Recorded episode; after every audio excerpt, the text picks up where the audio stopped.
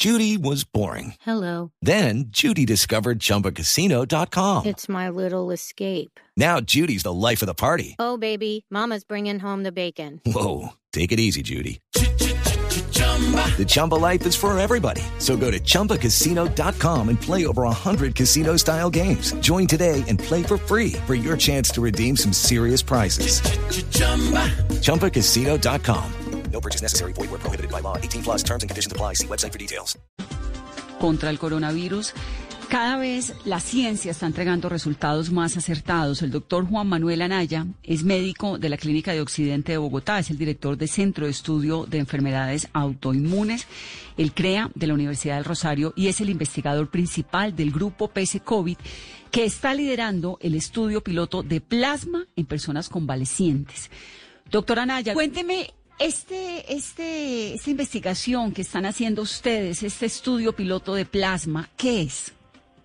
Pues eh, eh, se trata de una iniciativa que es muy antigua, que se ha usado desde hace más de un siglo y que consiste en tomar el plasma de las personas que se han recuperado, a estas personas se les llama convalecientes, dado que se recuperaron de una enfermedad infecciosa, y tomar el plasma de esos recuperados o convalecientes y aplicárselo a un paciente que todavía tiene la infección activa.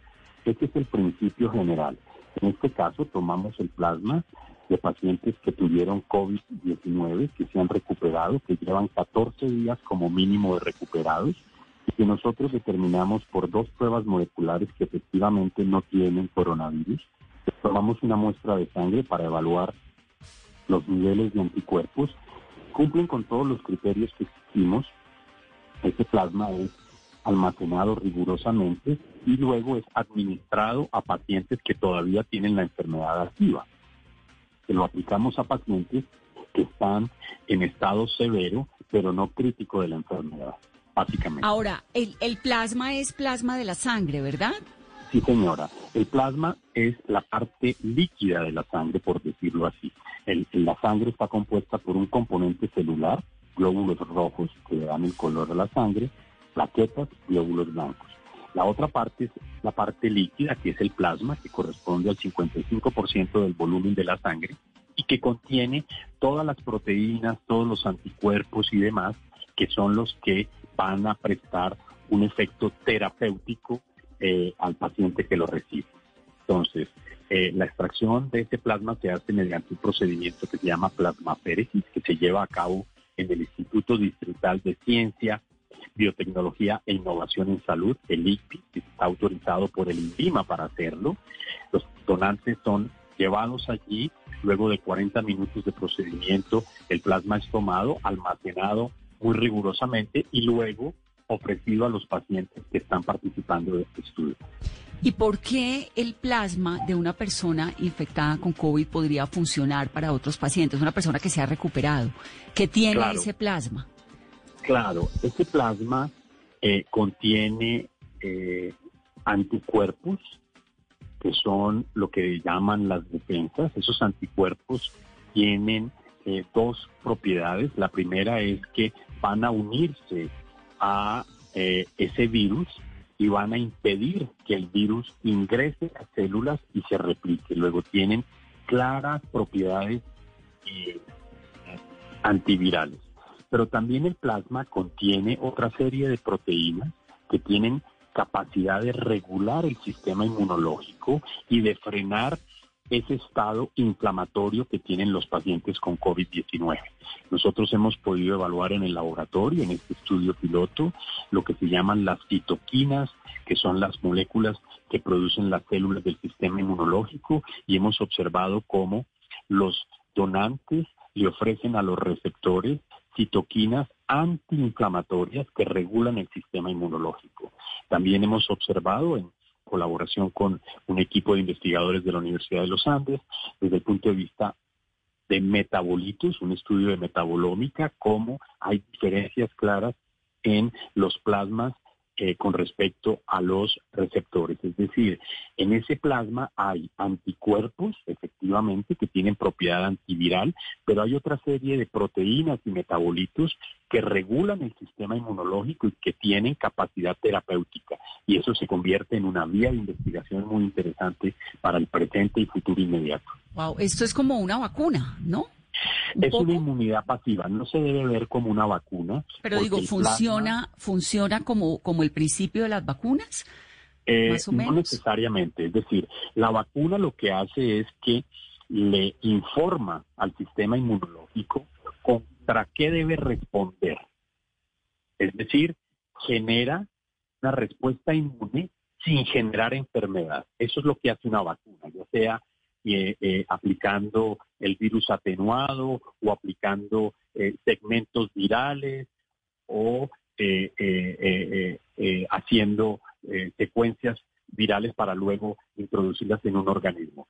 Es todo lo que se aplica en una vacuna lo que hace es que el sistema inmune esté informado de lo que le puede llegar posteriormente y responda favorablemente. Ese es el principio de una vacuna. En cambio, el plasma no tiene esa capacidad. El plasma no le dice al sistema inmunológico, usted se va a infectar y va a responder con respecto a lo que yo le estoy informando. El plasma lo que hace es decirle al organismo, aquí le traigo lo que usted no es capaz de producir para que responda a la infección que tiene todavía. ¿Sí, me estoy explicando bien? Sí, sí, es como enviarle refuerzos para que el cuerpo se fortalezca más. No que el cuerpo se defenda, como en el caso de las vacunas, defienda, si le estoy entendiendo, ¿no? Sino como enviarle refuerzos, pues para explicar, ¿no? Tal cual como lo has dicho. La vacuna le dice al organismo, prepárese para lo que le va a venir, yo le voy a dar la información para que usted responda bien. El plasma lo que le dice al organismo es, aquí le traigo todo lo que usted no es capaz de hacer para que usted se defienda. Qué cosa más impresionante. Y esta investigación, digamos, que están haciendo ustedes aquí en Colombia, ¿viene de dónde? ¿Dónde más la están haciendo?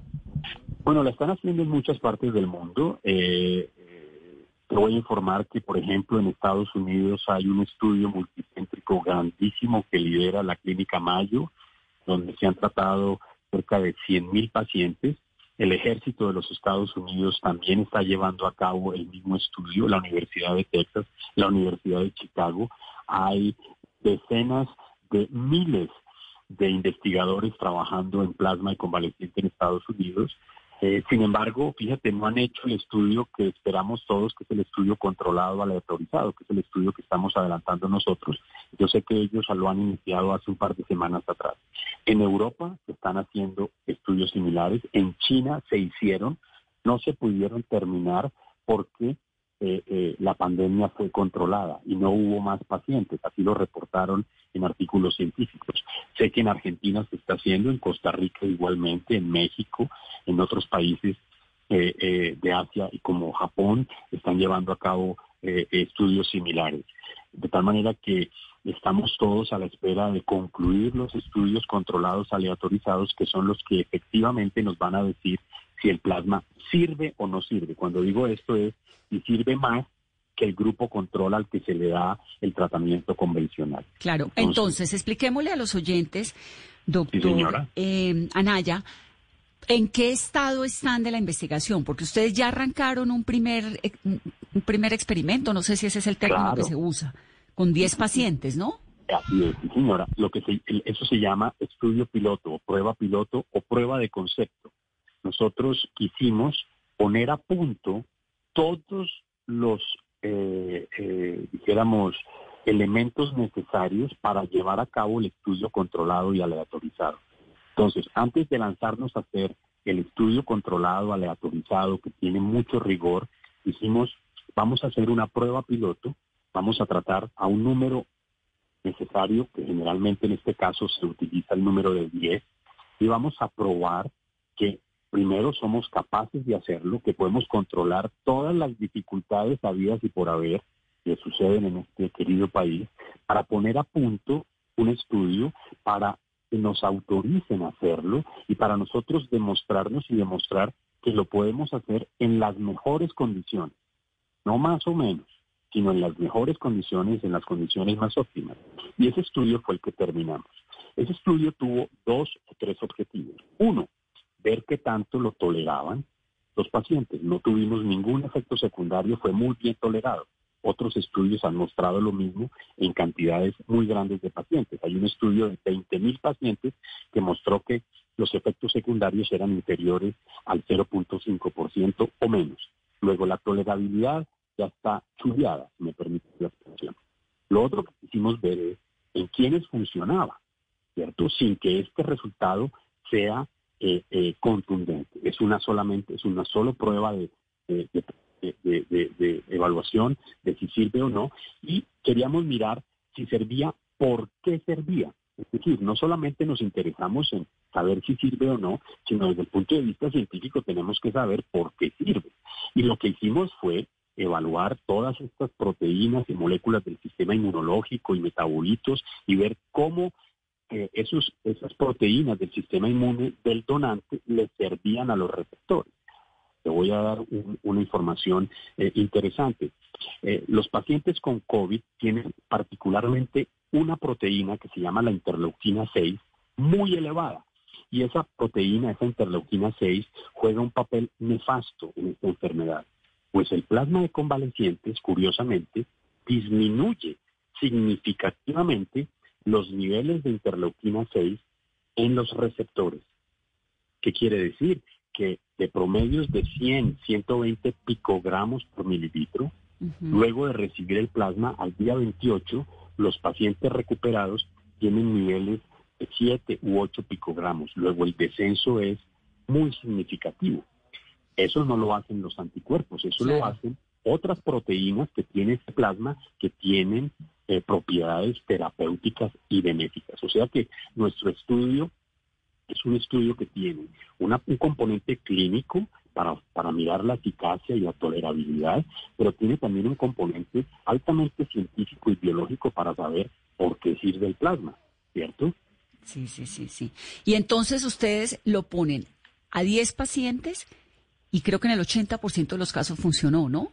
Así fue, sí señora. En ocho, en ocho pacientes tuvimos una respuesta muy favorable a partir del tercer día. ¿Y esos, esos 10 pacientes estaban en qué estado de la enfermedad? ¿Estaban graves? estaban... Eh, eh, eh, gracias por la pregunta. Nosotros solamente tratamos pacientes severos, no tratamos pacientes críticos. Esta enfermedad tiene varias clasificaciones. Una de ellas es pacientes asintomáticos, moderadamente asintomáticos, leves, que pueden tratarse en casa. El otro es pacientes severos que están con requerimiento de oxígeno, que están con dificultad respiratoria, pero que no necesitan estar en cuidados intensivos. Esos pacientes que están en cuidados intensivos se conocen como pacientes críticos. Nosotros solo tratamos pacientes severos y lo hacemos en fases tempranas de la enfermedad. Es decir, no esperamos a que el paciente esté muy enfermo o que lleve tres semanas con COVID y no se haya recuperado para darle el plasma. Lo estamos utilizando lo más tempranamente posible en el paciente que está hospitalizado. Y les funcionó en ocho casos que se mejoraron y en dos casos que los pacientes fallecieron. Es correcto. ¿Qué, pudo haber pasado en esos dos casos? Bueno, eh, eh, eh, en primer lugar, tengo que hacer un testimonio de, pena enorme por, por, estos dos pacientes que desafortunadamente fallecieron. Los acompañamos como a, él, a ellos y a sus familias, pero de ellos obtuvimos los siguientes resultados. Estos dos pacientes característicamente, Vanessa, tuvieron marcadores inflamatorios que nunca disminuyeron. Es decir, nosotros los estamos monitoreando estos pacientes todos los días los estamos siguiendo permanentemente. Les tomamos muestras de sangre y les tomamos eh, eh, eh, registro clínico permanente. En estos dos pacientes hubo ciertas características. La primera, tenían otras enfermedades difíciles de manejar. En particular, uno tenía diabetes muy descompensada y era muy obeso. ¿De acuerdo? Esa no era una contraindicación para recibir el plasma y se lo ofrecimos paciente no se pudo controlar y desafortunadamente no respondió. Desde el punto de vista biológico, los marcadores biológicos eh, nos mostraron que iban en ascenso. Nunca siquiera comenzaron a disminuir. Luego es un dato muy importante porque vamos a poder saber qué pacientes no van a responder tempranamente al plasma y cambiar inmediatamente la conducta terapéutica. El otro paciente tenía igualmente una eh, eh, comorbilidad metabólica importante y tampoco respondió. Los resultados que obtuvimos en el laboratorio nos mostraron que esos dos pacientes, todos los marcadores que se mejoraron en los otros ocho, en ellos los no, por supuesto, antes de fallecer. Luego ahora tenemos evidencia clara que nos permite hacer un seguimiento muy estrecho de los pacientes que estamos incluyendo en el estudio aleatorizado y controlado. Y la gente, los pacientes, obviamente, pues ellos son voluntarios y están, por lo que entiendo, como no están en cuidados intensivos, son conscientes, ¿no? De que van a recibir este tratamiento. ¿Cómo fue esa experiencia? Ahorita voy a hablar con una paciente que lo recibió porque realmente me parece eh, tremendo, pero digamos, ¿cómo lidian ustedes con las incertidumbres, con la familia, ¿no? Que dice, no sé Pues, si, porque eh, todo esto es eh, una eh, fase experimental. Claro, eh, afortunadamente eh, quienes estamos eh, participando en este estudio, que somos cerca de 35 investigadores de varias universidades, de varios centros, eh, biólogos, inmunólogos, estadísticos, epidemiólogos, internistas, infectólogos, etcétera, tenemos un principio fundamental de nuestra vocación que es el humanismo, es decir, dentro del equipo también hay una psiquiatra y un equipo de psicólogas que atienden a los pacientes y a sus familias, ¿de acuerdo? Porque no es fácil, por ejemplo, voy a comenzar por los donantes, luego llego a los pacientes. Eh, imagínate que muchos de los donantes, nosotros creímos que inicialmente íbamos a tener muchos donantes que querían venir al laboratorio a donar su sangre para que nosotros tomáramos el plasma. Resulta que no es así. Los pacientes salen, si me permites la expresión, aporreaditos del hospital y muchos no quieren volver a saber nada de la COVID-19. porque No, pues cuando obvio. entran al hospital, entran con el temor de que no van a volver a salir. Otros, por supuesto, son muy generosos y hemos tenido afortunadamente muchos voluntarios. Sin embargo, aprovecho la oportunidad para hacer un pedido y una, un, llamado a la generosidad de quienes se hayan recuperado para que se acerquen al ICBIS y puedan donar su sangre. Luego, esa es la primera parte. Eh, no todos los que se recuperan quieren ser donantes. Por otro lado, solo seis de cada diez donantes pueden ser superdonantes y son plasmas que nosotros utilizamos. Luego, eh, eh, cuatro de esos eh, donantes no nos cumplen con los criterios que nosotros exigimos para utilizar el plasma. Ahora bien, los pacientes que están hospitalizados y que van a recibir el plasma son muy bien informados, tanto ellos como la familia, de qué es lo que vamos a hacer. Como en todo ensayo clínico, nosotros seguimos lo que se conoce como las buenas prácticas clínicas, es decir, debemos informarle al paciente de los riesgos y beneficios que pueda tener. ¿Qué Y, y- y el riesgo, eso le quería preguntar, el riesgo más allá de que no se curen, ¿puede ser Claro que se empeoren? Eh, claro, por supuesto, porque puede que no sirva. Es decir, el paciente es informado de que va a participar en un ensayo clínico y de que nosotros no tenemos la seguridad de que el plasma le vaya a servir. ¿De acuerdo? Debemos informarle que hay eventuales efectos secundarios, pero que esos efectos secundarios los conocemos y los sabemos manejar. Los pacientes Vanessa, son monitoreados desde el primer momento en que ingresan al hospital, durante el tiempo de la transfusión y durante 18 días después.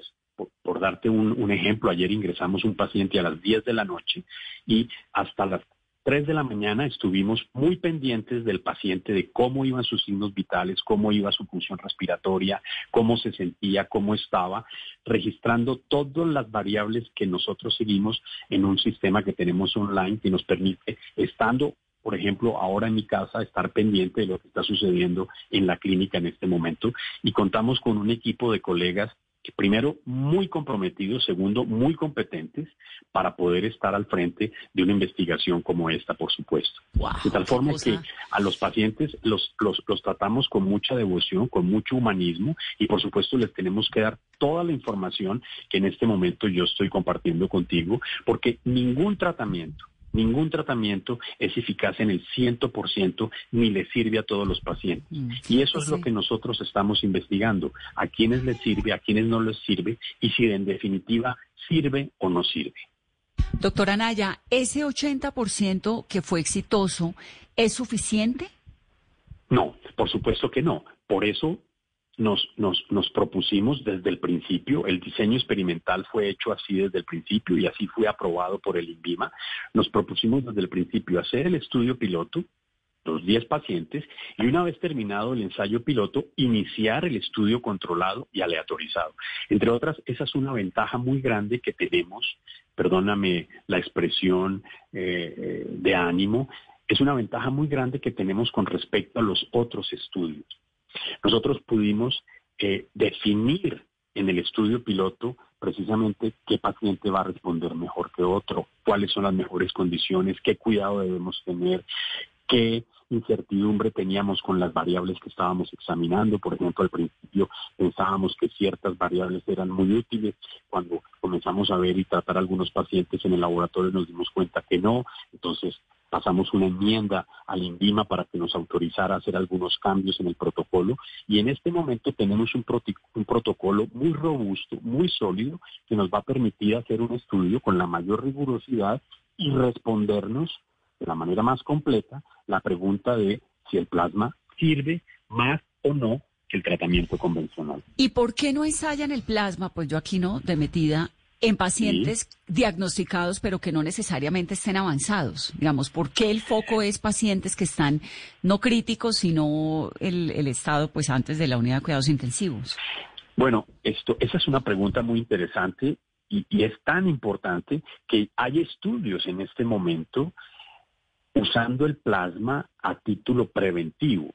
Eh, eh, eh, la Universidad John Hopkins de Estados Unidos tiene un proyecto en curso en el que está ofreciendo el plasma, está evaluando el plasma en el personal de salud que no está infectado para saber si eventualmente ese plasma podría tener un efecto preventivo, terapéutico sobre la enfermedad. Es decir, no para evaluar si serviría como una vacuna o no, porque el plasma no es una vacuna, pero sí para saber si esa inmunidad pasiva que se le transfiere al individuo que recibe el plasma le dura lo suficiente como para que no sea infectado si está en contacto con el virus. Luego, tu pregunta es una pregunta muy interesante que algunos investigadores están tratando de responderla en este momento. Wow, claro, porque eso implicaría que si uno está diagnosticado pero no está en un estadio alto, pues le meten un refuerzo en el cuerpo, ¿no? Podría funcionar. Así es. Me, impresiona todo lo que pasa con la ciencia y, estas investigaciones y la gente que se voluntariza y las familias y ustedes, todo eso me parece muy, muy impresionante, doctor, y, quería escucharlo para contarle esta experiencia a los oyentes de Mesa Blue, para que todos entendamos que la ciencia en Colombia también está con toda, avanzando y haciendo lo posible para ayudar a controlar en esta situación tan grave que estamos viviendo. Un gusto y un ah, honor tenerlo aquí en Mesa Blue. Ni más faltaba, muy agradecido y complacido de esta, de esta entrevista y eh, quisiera permitirme una cuñita adicional para hacer, claro, eh, todas. En ese, muchas gracias, para insistir en ese llamado a los pacientes que se hayan recuperado de la COVID, que consideren hacer uso de su generosidad y venir al ICDIS y convertirse en donantes. ¿Tiene, ¿Qué tiene que hacer el donante? ¿Qué tiene que hacer? Simplemente, simplemente eh, llegar al, al eh, eh, que es el Instituto Distrital eh, de Biotecnología, Ciencia e Innovación en Salud, y eh, ofrecerse como donante, por supuesto que debe pasar una serie de requisitos que son muy sencillos, ¿de acuerdo? Y esos requisitos una vez cumplidos, el paciente es llevado a plasmaféresis, es un procedimiento inocuo que no pone en riesgo la salud para nada, que dura 40 minutos y ya está. Si puedo dar un teléfono para que la gente lo note, es el 3 64 96 12 es el teléfono de recepción del ICBIS que eh, atiende a los pacientes que quieren donar su plasma. Nosotros los contactamos, le hacemos una pequeña encuesta, eh, igualmente le hacemos una atención, dijéramos, desde el punto de vista psicológico, cómo se siente, cómo ha estado, etcétera. Vamos hasta la casa del donante, le tomamos una muestra para garantizar que no tiene eh, coronavirus, un hisopado, cuyo resultado tenemos a las 24 horas, no 10 o 20 días después, sino a las 24 horas sabemos si es negativo. Ese mismo día le pedimos el permiso para tomar una muestra de sangre y evaluar los títulos de anticuerpos. Si todo está bien, a las 24 o 48 horas es llevado al ICTIS eh, por un transporte especial que tiene el ICTIS, se beneficia de la, de la plasmaféresis y luego es regresado a su casa y por supuesto que eh, con una gratitud inmensa porque cada donante puede convertirse en un salvador de dos vidas. Por cada donación podemos ofrecerle tratamiento a dos pacientes. Y cada donante puede donar hasta dos o tres veces. Generalmente lo hacen una vez, pero lo pueden hacer hasta dos o tres veces. ¿Y ustedes están necesitando donantes? Por supuesto. Y si llegase a ser eficaz el tratamiento y demostrásemos que así lo es, vamos a necesitar muchos donantes para poder beneficiar a todos los pacientes que ingresen al hospital. Entonces, 384-9612. No, 364. Ah, 64. 364. Voy a ponerlo en las redes también. 12. 364-9612 y obviamente toda la información está en ICBIS, que es el Instituto Distrital de Ciencia, Biotecnología e Innovación en Salud. Doctor, un gusto y muchas gracias. Nos va contando, esta, esta llamada la tenemos que repetir dentro de un tiempito para que nos cuente cómo va. Con mucho gusto, muchas gracias. Un saludo, es el doctor Juan Manuel Anaya, que es el investigador principal de ese grupo, PC COVID-19, que está liderando el estudio piloto de plasma de convaleciente. With lucky landslots, you can get lucky just about anywhere. Dearly beloved, we are gathered here today to. Has anyone seen the bride and groom? Sorry, sorry, we're here. We were getting lucky in the limo and we lost track of time. No, Lucky Land Casino, with cash prizes that add up quicker than a guest registry. In that case, I pronounce you lucky. Play for free at LuckyLandSlots.com. Daily bonuses are waiting. No purchase necessary. Void where prohibited by law. 18 plus. Terms and conditions apply. See website for details.